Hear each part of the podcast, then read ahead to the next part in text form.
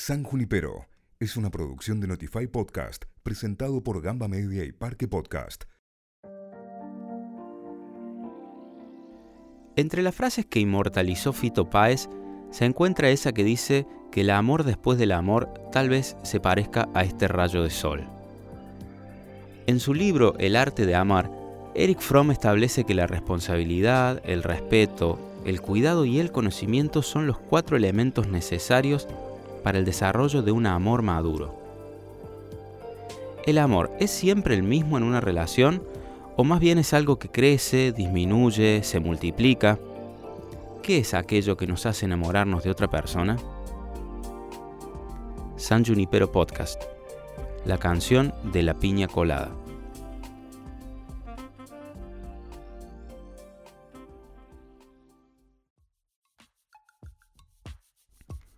A mediados de la década de 1970, el rock empezaba a mostrar nuevas variantes.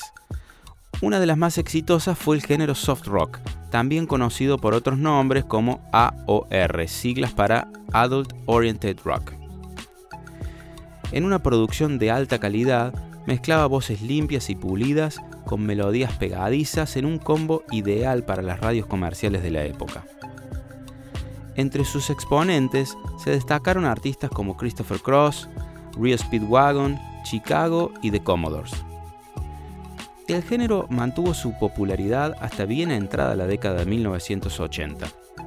De hecho, la canción que ocupaba el primer puesto en el Billboard Hot 100 en diciembre de 1979, justo antes del cambio de década, era de ese estilo. Y es una canción bastante particular. Se trata de Escape, del cantautor Rapper Holmes, más conocido en el mundo por otro de sus títulos, The Piña Colada Song.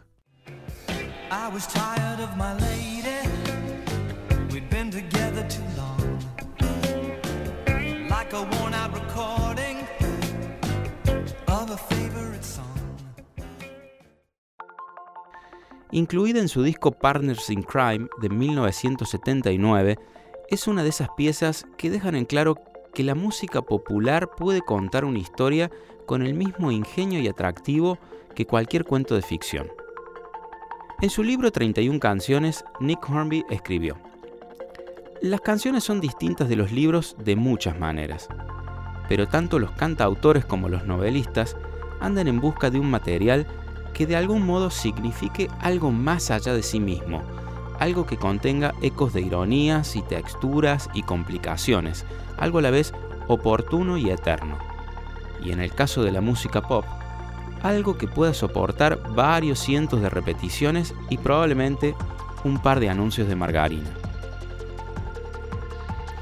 Podríamos decir que allí es donde reside la magia de la música pop, porque si hablamos de la canción de la piña colada, cualquiera que la haya escuchado seguramente recordará ese estribillo adhesivo ideal para poner de fondo en la publicidad de alguna agencia de viajes.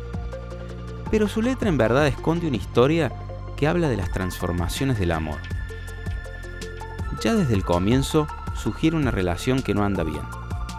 Los primeros versos dicen, estaba cansado de mi mujer, hemos estado juntos demasiado tiempo, como un disco rayado de una canción favorita.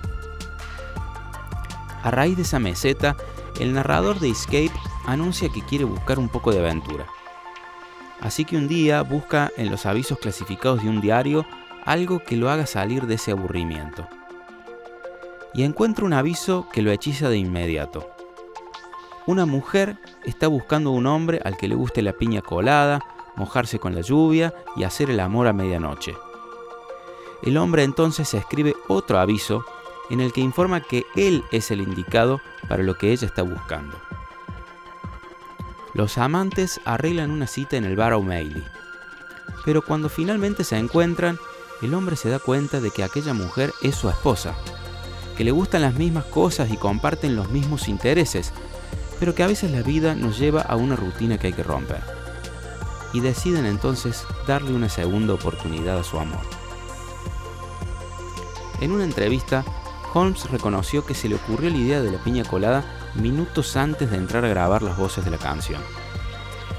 Originalmente, la letra decía que el anuncio pedía a alguien a quien le gustara Humphrey Bogart, pero la descartó porque era una referencia a algo oscura.